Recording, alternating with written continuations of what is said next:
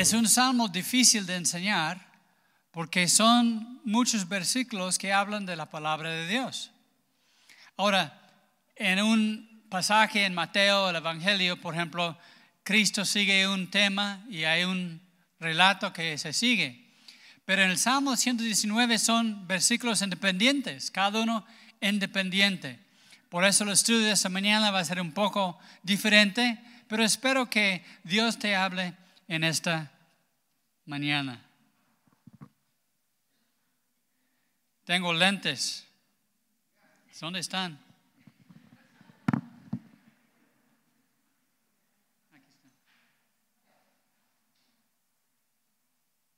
Lo que, lo que pasa es que estaba entrando en la ciudad ahí por la entrada al centro y choqué y se quedó muy mal el carro, pero no me pasó nada a mí. Pero con eso me dijo, mi hijo Jonathan me dijo, este, tengo que comprarte lentes para que no te vuelvas a chocar. Entonces me compró lentes, por eso están de color azul, no sé cómo los quiso, pero me, me, me quiso poner así muy juvenil. Hay que, orar por Jonathan, está de viaje, predicando en el sur de la República. Bien, Salmo 113, perdón, Salmo 119, versículo 113. Dice, aborrezco a los hombres hipócritas, mas amo tu ley. Cada versículo aquí en, en este capítulo habla de la palabra de Dios, sea la ley o estatutos o uh, tu verdad tu palabra, a tus mandamientos. Y aquí dice que, que David aborrece a los hombres hipócritas porque él ama la ley. Debemos tener esta actitud hacia la ley que nos encanta, nos encanta la, la palabra de Dios, que siempre podemos decir, amo tu palabra, me encanta tu palabra.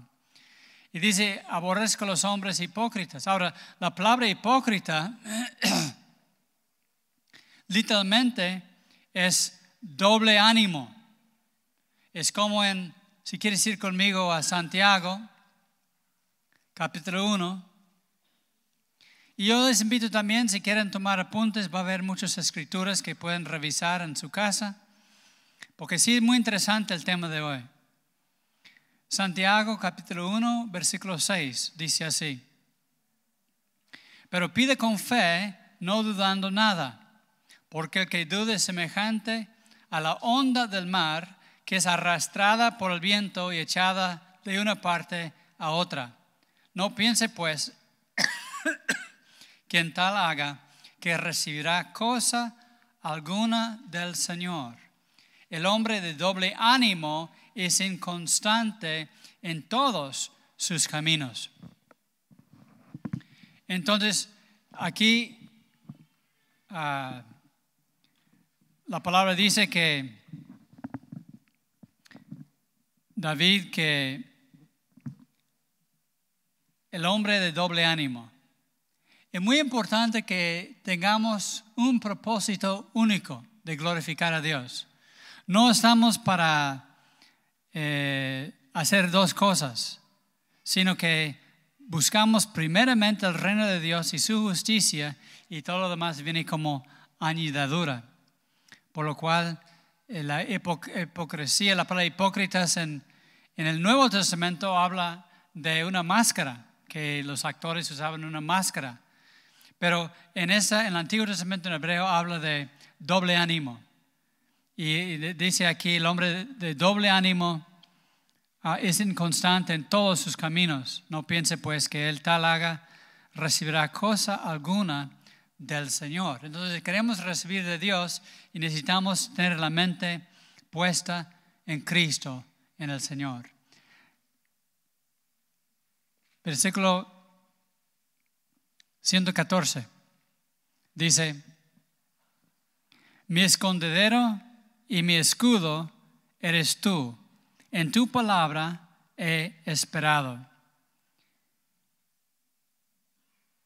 Dios es nuestro escondedero. Escondemos en su presencia. Como dice en Salmo 91, si quieres ir conmigo. Salmo 91. Dice, el que habita al abrigo del Altísimo morará bajo la sombra del Omnipotente. Diré yo a Jehová, esperanza mía y castillo mío, mi Dios en quien confiaré. Él te librará del lazo del cazador, de la peste destructora. Con sus plumas te cubrirá y debajo de sus alas estarás seguro. Escudo y adarga es su verdad. Aquí dice que Dios nos esconde debajo de su ala. Con sus plumas nos va a cubrir. También dice, el que espera en Jehová levantará con nuevas fuerzas como de águila. Y es interesante porque Dios quiere que seamos como águilas, volar bajo su ala. Incluso eh, en la naturaleza vemos cómo las águilas cuiden de sus polluelos.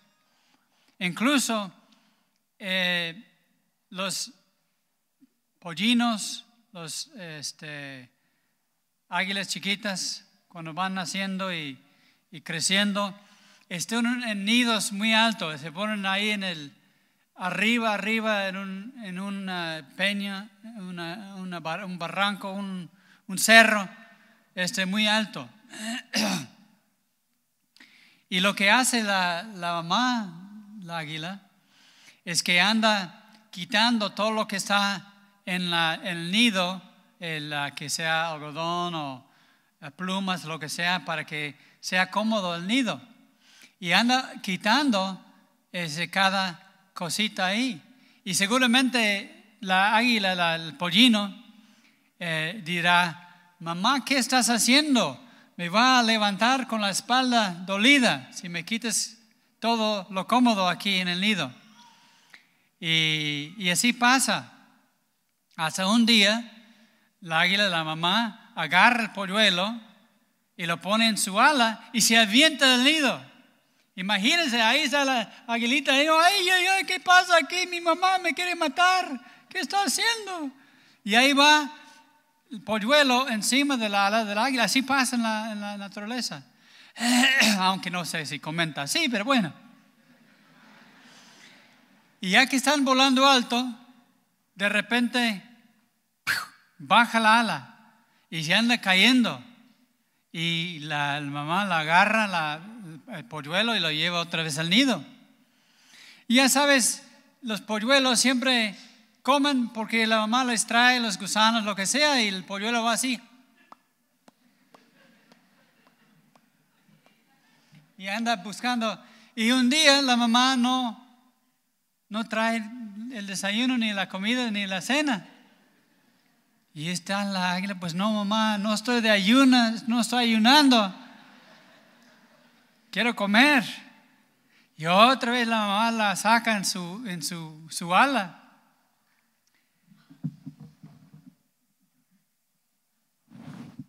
Y esta, esta vez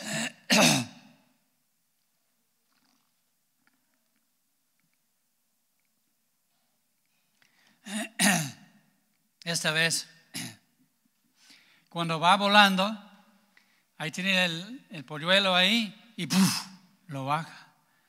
Y va cayendo la aguilita. Y dice el polluelo, yo he visto eso en las caricaturas del corre camino, que va bajando y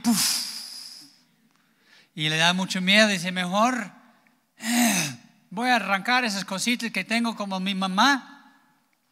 Y arranca una ala, después la otra ala, y de repente el polluelo está volando solito. Y así aprenden los, las águilas a volar. Y muchas veces Dios hizo lo mismo con nosotros. Él nos pone incómodo, que sentimos donde estamos como el, águila que quita lo eh, suave del nido y, y de repente son puras ramitas incómodas. Y a veces en tu vida dices, pues, Señor, ¿por qué me siento incómodo? Que tengo pruebas, ¿por qué? y de repente Dios te saca de tu comodidad y estás volando y de repente sientes que estás cayendo. Y eso no es para hacerte mal, sino para que tú aprendas a caminar por fe. Porque la Biblia dice que nosotros tenemos alas de fe y usar la fe nos hace volar solitos, sin la necesidad que Dios nos cargue. Aunque nos escondemos debajo de su ala, debemos saber que podemos nosotros volar. Él es nuestro escondedero bajo el ala del Omnipotente. Vamos al versículo 115. Apártense de mí, malignos, pues yo guardaré los mandamientos de mi Dios. Ahora es interesante aquí. Apártense de mí, malignos. Está David diciendo a los malignos que se aparten de él. Y vemos eso en la vida de Jesús. Cuando fue al desierto y fue tentado por parte del diablo, después dice en Mateo capítulo 4, versículo 10, entonces Jesús le dijo, vete Satanás, porque escrito está, al Señor tu Dios adorarás, a Él solo servirás. El diablo entonces lo, le dejó y he aquí vinieron ángeles y le servían. Entonces el diablo, perdón, Jesucristo reprendió al diablo, dijo, vete Satanás. Igual nosotros tenemos la autoridad de decir cuando viene el diablo para tentarnos o para hacernos mal, tenemos la autoridad de parte de Dios de decir, aparte de mí, vete de mí. No es que sea posesión en nosotros, porque Él no nos puede posesionar porque somos sellados con el Espíritu Santo, dice la Biblia. Nuestro cuerpo es templo del Espíritu Santo y la luz no cohabita con las tinieblas. Pero eso sí, viene a tentarnos, viene a meter pensamientos en nuestra mente, nos engaña, muchas cosas que hace el diablo. Y cuando vienen cosas así, debemos reprender al diablo, tomar la autoridad que Dios nos ha dado. También en Mateo 16, Cristo estaba diciendo a los discípulos que tenía que ser crucificado. Versículo 22, Mateo 16, 22. Entonces Pedro, tomándolo aparte, comenzó a reconvenirle, diciendo, Señor, ten compasión de ti. En ninguna manera esto te acontezca, que no te vayas a crucificar. Pero él volviéndose dijo a Pedro, quítate delante de mí, Satanás me eres tropiezo porque no pones la mira en las cosas de Dios, sino en las de los hombres. Entonces aquí también Jesucristo reprende a Pedro, el diablo que quería estorbar el camino a la cruz de Cristo. Por lo cual también debemos reprender al diablo cuando Él nos quiere quitar del camino que Dios nos tiene. Ahora, Salmo versículo 116, dice, susténtame conforme a tu palabra y viviré, y no quede yo avergonzado de mi esperanza. Ahora dice, susténtame.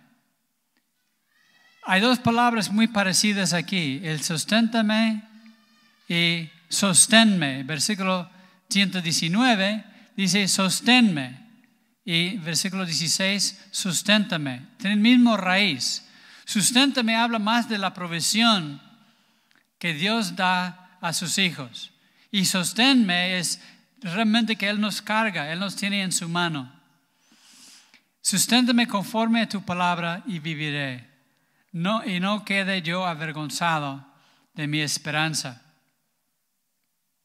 En Salmo 25, si quieres ir conmigo, Salmo 125, perdón, Salmos 25, versículo 1, dice, A ti, oh Jehová, levantaré mi alma. Dios mío, en ti confío. No sea yo avergonzado, ni no se alegren de mí mis enemigos. Ciertamente ninguno de cuantos esperan en ti serán confundidos. Serán avergonzados los que se rebelan sin causa. Muéstrame, oh Jehová, tus caminos, enséñame tus sendas. encamíname en tu verdad, enséñame, porque tú eres el Dios de mi salvación, en ti he esperado todo el día. Entonces Él nos sostiene para que no se alegren sobre nosotros nuestros enemigos. Dice ahí en, Salmo, en versículo 116, susténtame conforme tu palabra y viviré. 117, sosténme y seré salvo y me regocijaré siempre en tus estatutos, en tu palabra. Debemos gozarnos grandemente en la palabra de Dios. Vayan conmigo a, Juan capítulo 16. Juan capítulo 16. Hablando del gozo que tenemos en Cristo.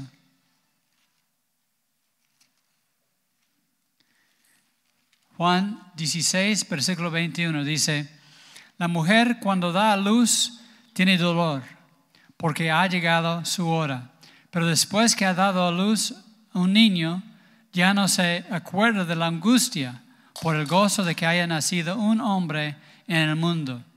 También ustedes ahora tienen tristeza, pero les volveré a ver y se gozará su corazón y nadie les quitará su gozo. También 24, piden y reciben para que su gozo sea cumplido. Entonces aquí dice que debemos regocijarnos en la palabra de Dios. Me regocijaré siempre en tu palabra. A veces pasamos dificultades y las circunstancias son contrarias. Debemos saber que en la presencia de Dios hay plenitud de gozo. Donde quiere que tú encuentres, hay plenitud de gozo. Aunque hay goteras en tu casa y estás corriendo a poner unos eh, traces ahí para captar el agua. Aunque estás eh, sufriendo, viendo cómo Dios te va a guiar en el futuro. Dios está contigo y su gozo es nuestra fortaleza.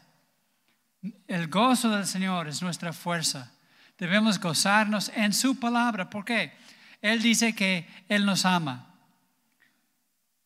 Y si Él nos ama, todo va a salir bien. Él nos va a sostener físicamente, pero también va a, sostener, va a sostenernos para que no caigamos. Sosténme y seré salvo y me regocijaré siempre en tus estatutos. 118. Hollaste a todos los que se desvían de tus estatutos, porque su astucia es falsedad. Ahora, vayan conmigo a Lucas, capítulo 10. Lucas capítulo 10. Dice en versículo 19. Lucas 10, 19. He aquí, yo les doy potestad de hollar serpientes y escorpiones y sobre toda fuerza del enemigo y nada les dañará. Entonces Dios, como dice el Salmo, nos va a dar fuerza para hollar a nuestros enemigos, a hollar, a pisotear más bien las asechanzas que Él pone en nuestro camino. Versículo 20 pero no se regocijen de que los espíritus se les sujetan, sino regocíjense de que sus nombres están escritos en los cielos. Otra vez, el gozo que tenemos, que tenemos la salvación. Si has recibido a Cristo como tu Señor y Salvador, tienes este gozo, esa seguridad de cuando te mueres vas con Cristo. Tienes esa seguridad que Cristo te va a cuidar aunque pases por caminos difíciles, aunque tienes que pisotear unos alacranes por ahí, chances del diablo, dice 118, hollaste a todos los que se desvían de tus estatutos, porque su astucia es falsedad. 119. Como escorias hiciste consumir a todos los impíos de la tierra. Por tanto, yo he amado tus testimonios. Tres veces seguido dice que amamos a su palabra, amamos sus estatutos. Ahora, dice como escorias hiciste consumir a todos los impíos de la tierra. Ahora, las escorias son el producto cuando se va refinando el oro o la plata. Todas las basuritas se van subiendo arriba y se quita las escorias y queda pura plata o puro eh, oro. Y el, como dice, vamos a ver en 1 de Pedro 1, versículo 6, 1 de Pedro 1.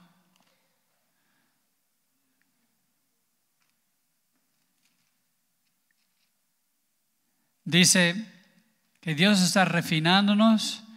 Dice 1 de Pedro 1, 6, en lo cual ustedes se alegran, aunque ahora por un poco de tiempo, si es necesario, tengan que ser afligidos en diversas pruebas, para que sometida a prueba su fe, mucho más preciosa que el oro, el cual, aunque perecedero, se prueba con fuego, sea hallada en alabanza, gloria y honra cuando sea manifestado Jesucristo.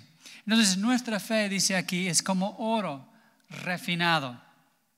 Y las escorias que se van levantando, Dios los va quitando. Cuando estamos en el horno de la prueba, Dios nos va limpiando. Y el que va purificando el oro, lo que sigue haciendo hasta que se ve su cara reflejada en el oro. Entonces lo que Dios quiere hacer es refinarnos hasta que nosotros reflejamos la misma cara de Jesucristo. Cuando gentes ven a nosotros, ven a Cristo en nosotros, que pueden ver el gozo del Señor que está en nosotros.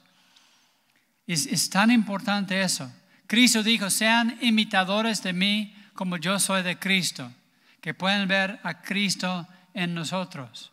Pero debes saber que esa escoria que Dios va trabajando, quitándonos las impurezas, purificando nuestra fe. 120. Mi carne se ha estremecido por temor de ti y de tus juicios tengo miedo. Ahora, tenemos un temor reverente del Señor. No debemos confiar en nuestra carne, porque nuestra carne es contraria a las cosas de Dios. Nuestra carne quiere comer, beber, festejarse, pachanguearse, eh, hacer cada cosa mala, pero el Espíritu está luchando para que nosotros andemos en los caminos del Señor. Entonces hay una lucha entre la carne y el espíritu. Dice en Gálatas, la, espíritu lucha y no hacemos lo que nosotros queremos hacer, sino lo que no queremos hacer, eso hacemos. Vayan conmigo a Romanos capítulo 7. Romanos capítulo 7. Pablo se encuentra aquí siendo purificado, luchando Romanos 7:14 dice, porque sabemos que la ley es espiritual, mas yo soy carnal, vendido al pecado. Entonces, Pablo está pasando esa purificación donde ve el pecado en su vida. El ser cristiano no quiere decir que no sientes que hay cosas malas en tu vida. Sí te das cuenta que sí hay cosas malas en tu vida, pero Dios nos va purificando. Dice Pablo, porque lo que hago no lo entiendo, pues no hago lo que quiero, sino lo que aborrezco, eso hago. Si lo que no hago, perdón, sino lo que no quiero, eso hago, aprueba que la ley es buena. De manera que ya no soy yo quien hace aquel, sino el pecado que mora en mí. Yo sé que en mí, eso es en mi carne, no mora el bien.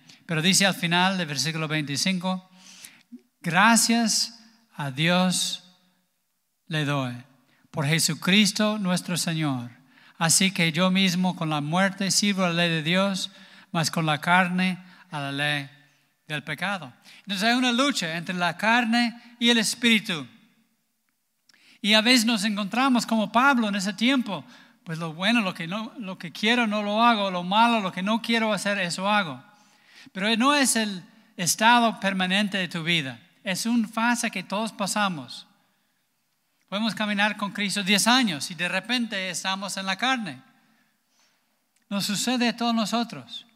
Pero como dice el salmista, que debemos matar a la carne, que debemos tener miedo de caer en la carne, debemos tener temor de Dios. Y así no vamos a caer en el pecado. 121. Juicio y justicia he hecho. No me abandones a mis opresores. Aquí es uno de los pocos versículos que no menciona específicamente la palabra, aunque dice que justicia he hecho. Ahora, si quieres ir conmigo a Romanos capítulo 6, Romanos capítulo 6.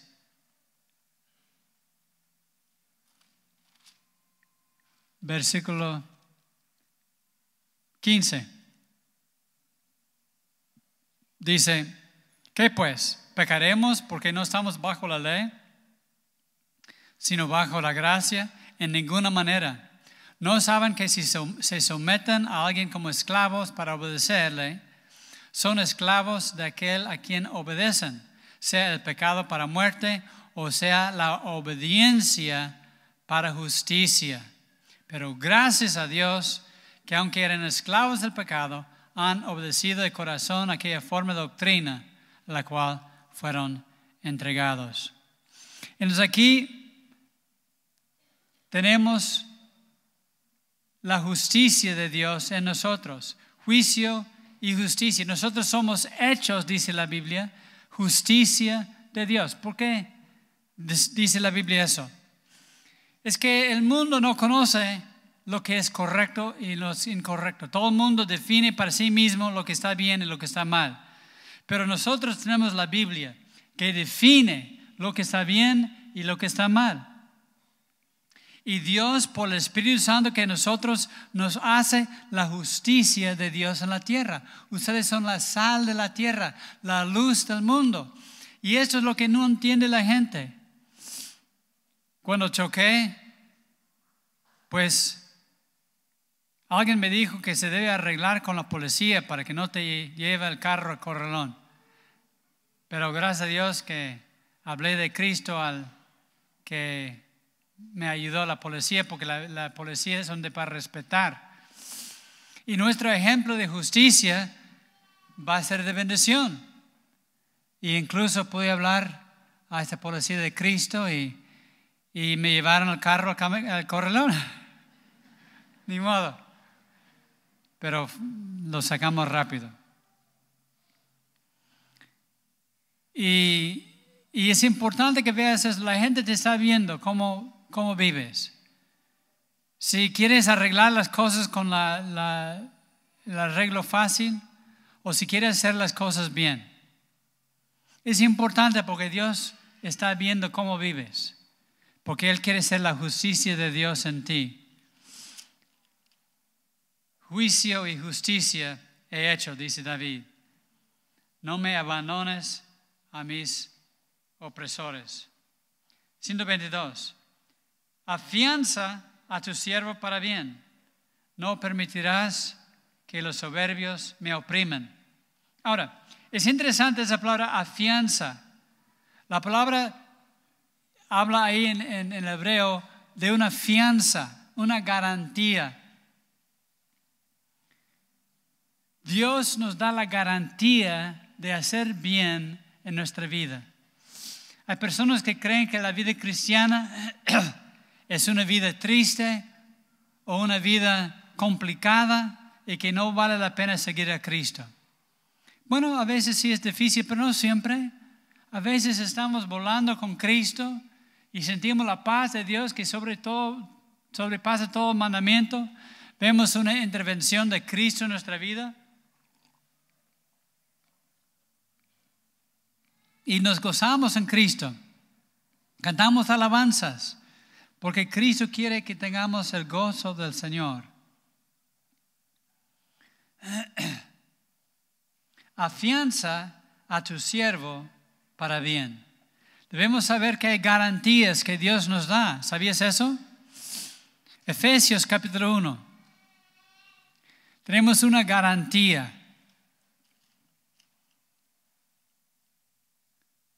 Donde me están arreglando el, carro del choque, le pregunté si me va a dar la garantía. Dijo, sí, te doy la garantía hasta que sales del estacionamiento.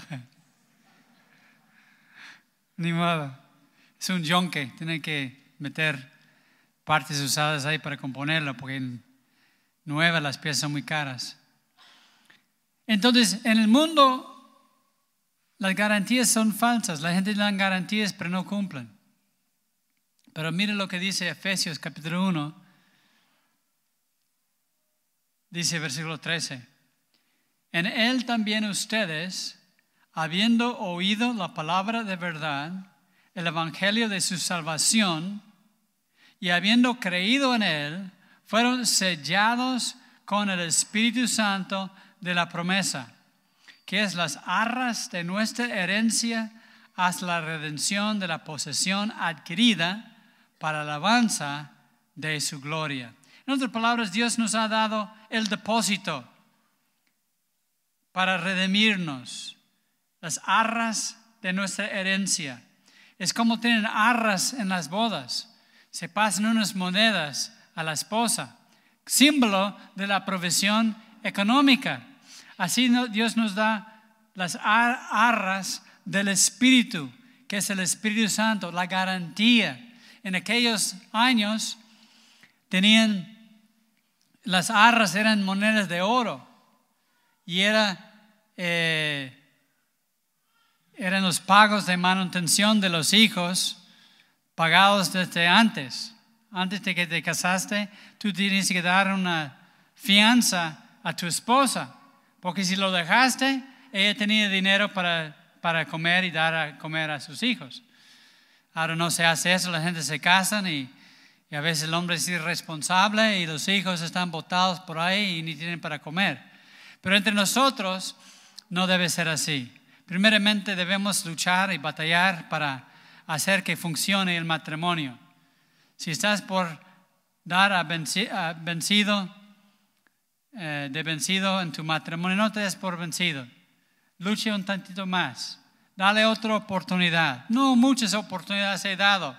No merece otra oportunidad. No, no estoy diciendo que merece otra oportunidad. Estoy diciendo que le des una oportunidad más. No porque lo mereces, sino porque Dios quiere que lo hagas. Que luches, que batalles para tu matrimonio. Pero bueno, cuando se, hay separaciones, la responsabilidad de cuidarse.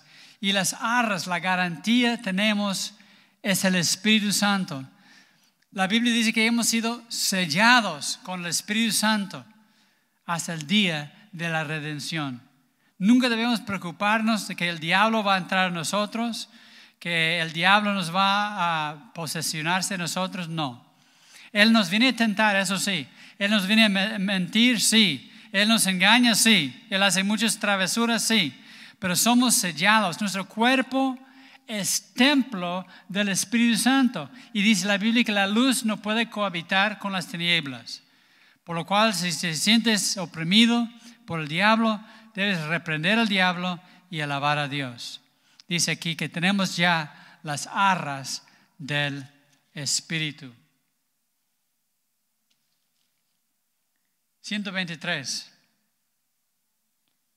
Mis ojos desfallecieron por tu salvación y por la palabra de tu justicia.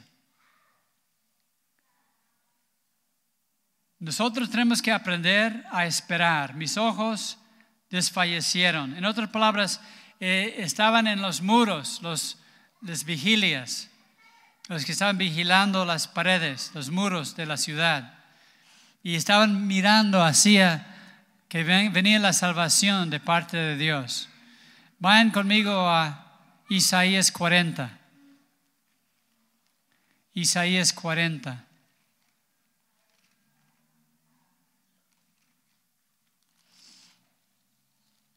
Versículo 28. Dice, ¿no has sabido? ¿No has oído que el Dios eterno es Jehová, el cual creó los confines de la tierra? ¿No desfallece ni se fatiga con cans- cansancio, y su entendimiento no hay quien lo alcance. Él da esfuerzo al cansado y multiplica las fuerzas al que no tiene ningunas. Debemos estar anhelando, mirando. Nuestros ojos desfallecieron por mirar hacia Dios. 30. Los muchachos se fatigan y se cansan, los jóvenes flaquean y caen, pero los que esperan a Jehová tendrán nuevas fuerzas, levantarán alas como las águilas, correrán y no se cansarán, caminarán y no se fatigarán. Cuando estamos esperando en el Señor con fe, Dios nos va a levantar. Dios nos va a cargar en sus alas. Vamos a volar juntamente con Cristo. Pero tenemos que tener paciencia. A veces queremos todo ya, hoy. Pero no, a veces toma tiempo. Dios tiene que trabajar en nosotros. Y Dios quiere que tengas fe. Fe para creer que sus promesas son verdades. Fe para creer que Él te va a bendecir. Fe para creer que Él tiene cosas maravillosas en tu futuro. 124. Haz con tu siervo según tu misericordia y enséñame tus estatutos. Una vez más, enséñame, Señor, tu palabra. Ahora, hablando de la misericordia de Dios, vamos a, a Salmos 63. Salmos 63. David dice, Dios mío, Dios mío eres tú. De madrugada te buscaré. Mi alma tiene sed de ti, mi carne te anhela en tierra seca y árida donde no hay aguas, para ver tu poder y tu gloria, así como te he mirado en el santuario. Porque mejor es tu misericordia que la vida. Subráyalo en tu Biblia. Porque mejor es tu misericordia que la vida. Mis labios te alabarán, así te bendeciré en mi vida. En tu nombre alzaré mis, mis manos. Dios quiere que lo alabemos, que le demos gracias, que le, le- le demos honra. Y dice David, levantaré mis manos al Señor. Sabemos quién es tímido y quién no es tímido en la alabanza a Dios. Los que son tímidos levantan sus manos así. Los que tienen un poco más de confianza lo levantan así. Y los que tienen mucha confianza levantan así hasta arriba las, manos. No importa cómo levantan las manos, si arriba o abajo, pero que los levantes. Porque Dios dice en su palabra que quieres que levantes las manos para adorarlo. Tu misericordia, tu misericordia es mejor que la vida, por lo cual mis labios te alabarán. El amor de Dios es mejor que la vida propia. Cuando quizás has tenido una enfermedad donde pensaste que ibas a morir, estabas muy grave, y los médicos dijeron que tenías cáncer y que no había esperanza. Pero para Dios podemos decir, tu misericordia es mejor que la vida. Y es el amor de Dios obrando en nosotros. Y Él quiere que tengamos su misericordia siempre en nosotros. Rezamos a Salmo 119.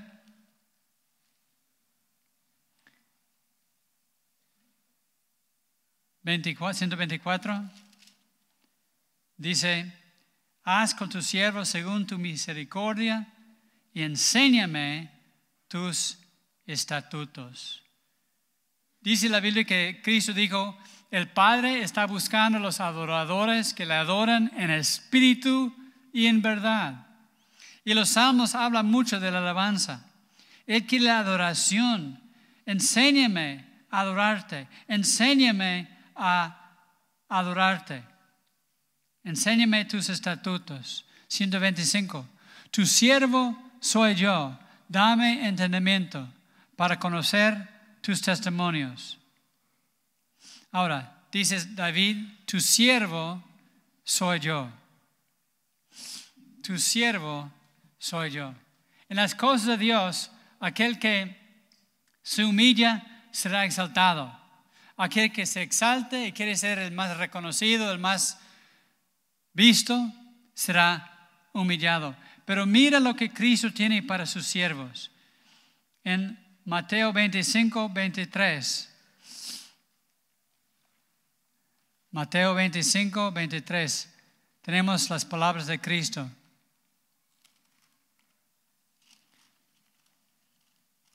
Dice así, 25, 23. Su Señor le dijo, bien, buen siervo y fiel. Sobre poco has sido fiel, sobre mucho te pondré. Entra en el gozo de tu Señor. Entonces tenemos esas palabras de Cristo. Si somos siervos de Dios, eso no quiere decir que eres un pastor. A veces el, el gran siervo de Dios, que no son los pastores. No. Si tú estás aquí hoy y has recibido a Cristo, eres un siervo de Dios. Y Dios tiene un plan para tu vida. Quizá nunca vas a llegar a, a predicar en frente de gentes, pero con tu vida estarás testificando de la realidad que Cristo vive. Con tu ejemplo en tu familia, las gentes van a ver la realidad de Cristo, porque van a ver que eres un siervo de Dios. No estás luchando y batallando para lo tuyo propio, sino estás luchando y batallando por las cosas de Dios. Dice, tu siervo soy yo. ¿Puedes tú decir eso? Tu siervo soy yo. 126. Tiempo es de actuar, oh Jehová, porque han validado tu ley. A mí me gusta mucho. En subraya esto que dice, tiempo es de actuar. Subraya esa porción. Tiempo es de actuar. Dios quiere que tengamos la expectativa que Él va a obrar en nuestras vidas. Por ejemplo, yo estaba manejando por la carretera a rumbo a Sausal. Y por ahí vi una, ave, no sé qué clase, no era ni gaviota, ni era pelícano, no sé, era un blanco. Y descendía así. Y, y Dios me habló que Dios va a visitar a la ciudad de Ensenada con el poder del Espíritu Santo. Y de repente sentí como que pues es lo que estoy pidiendo muchos años y no lo veo todavía, las cosas enormes que Dios quiere hacer. Pero en lugar de responder con fe, decir, gloria a Dios, así es, que sí va a pasar, entró duda en mi corazón y dije, híjole, la regué.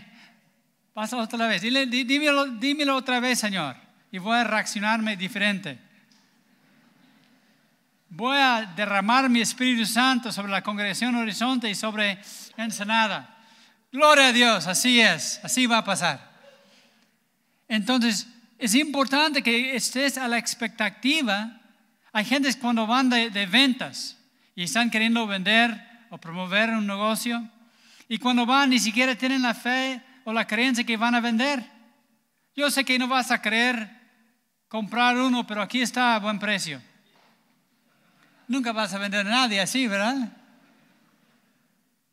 Debemos tener la expectativa, esperar que se va a cumplir en nuestro matrimonio, en nuestra familia.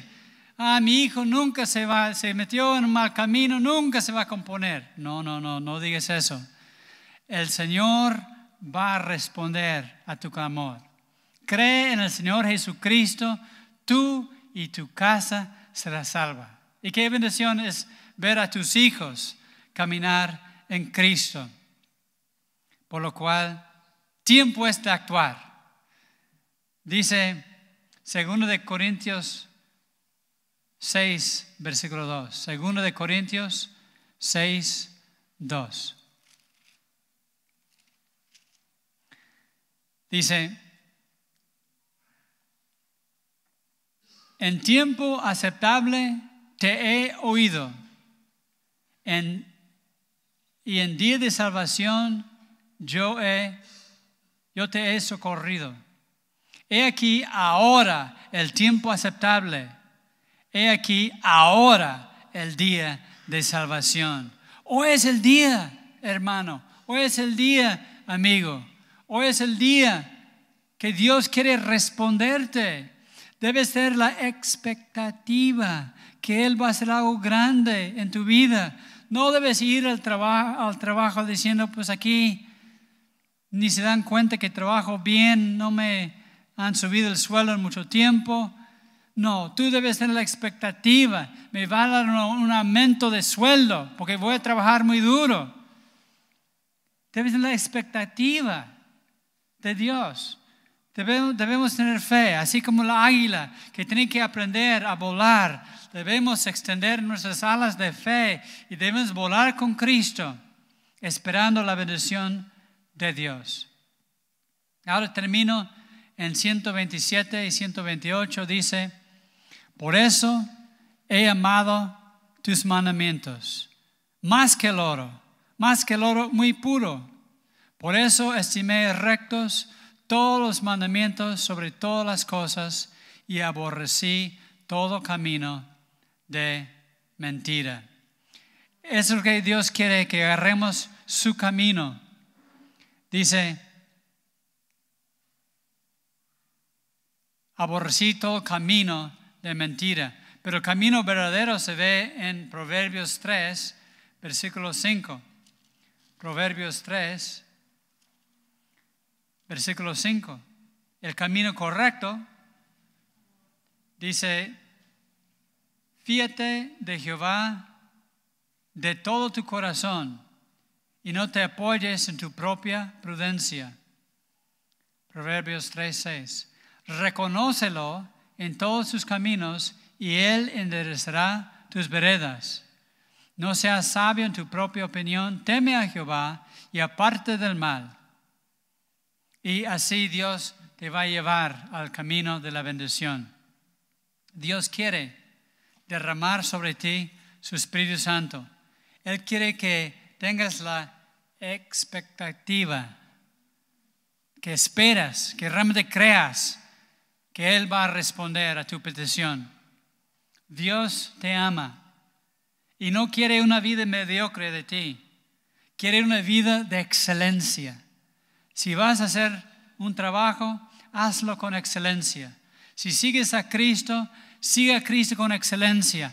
Aprenda a ser un siervo de Dios. Aprenda a servir, ayudar en la congregación, ayudar en, en un grupo en casa, pero que estés actuando como un siervo de Dios, utilizando tu fe como ala de águila y que tú puedes ver la bendición de Dios en tu vida. Vamos a ponernos de pie y vamos a orar.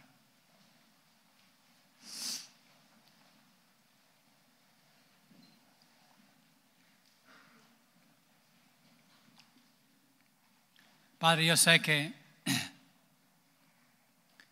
hay varias personas aquí hoy a los, cuales tú les has hablado. Algo que dije quedó clavado en su mente, en su corazón. Y Padre, yo te pido por tu pueblo que desciendes con poder sobre nosotros, que tu Espíritu Santo desciende con maravillas, con prodigios en nuestras vidas. Que visites a la ciudad de Ensenada, así como lo has hecho con el programa de televisión, con muchas congregaciones nuevas que se han levantado, pero que hagas una obra mayor, que hagas una obra nueva, que tu poder sea conocido en las calles de Ensenada, que tu gloria se revela y que las alabanzas se escuchen en, los, en las calles en todas partes.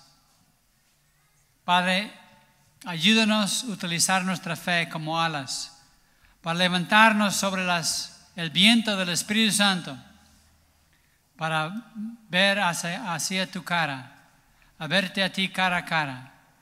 Porque tu palabra dice que contemplamos a Cristo cara a cara.